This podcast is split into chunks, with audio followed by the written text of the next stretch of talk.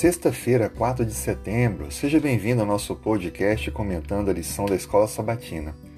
Durante essa semana, nós falamos sobre um modo emocionante de se envolver.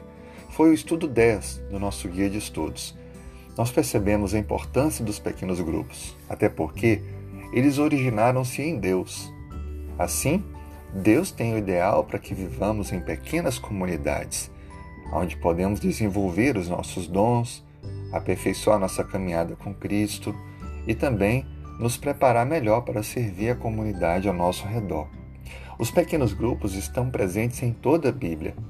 Desde o início, na experiência de Moisés, quando tinha que administrar as questões do povo e orientado por Jetro, é claro, inspirado por Deus, dividiu o grupo em grupos, aquela grande multidão, o povo, em grupos menores, e assim tinha líder em cada grupo para lidar com as questões menores.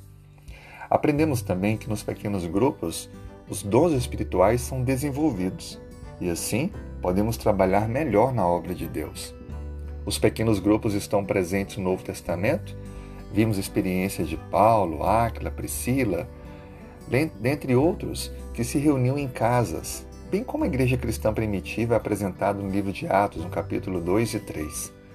Também aprendemos que a dinâmica dos pequenos grupos ela envolve um momento de oração, estudo da Bíblia e também atividades de evangelização, visitação e outras, como um momento especial, uma refeição juntos, um passeio, alguma atividade que possa desenvolvê-los fora também daquele ambiente.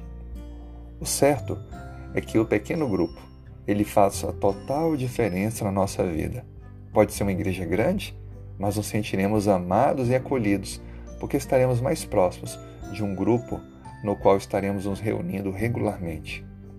Eu lhe desafio a participar de um pequeno grupo. O pequeno grupo vai ser uma bênção na sua vida e vai abrir portas para você alcançar amigos, conhecidos e vizinhos. Que Deus te abençoe, que Deus cuide de você e da sua família. Tenha um bom dia de preparação e desde já eu desejo para você um feliz sábado.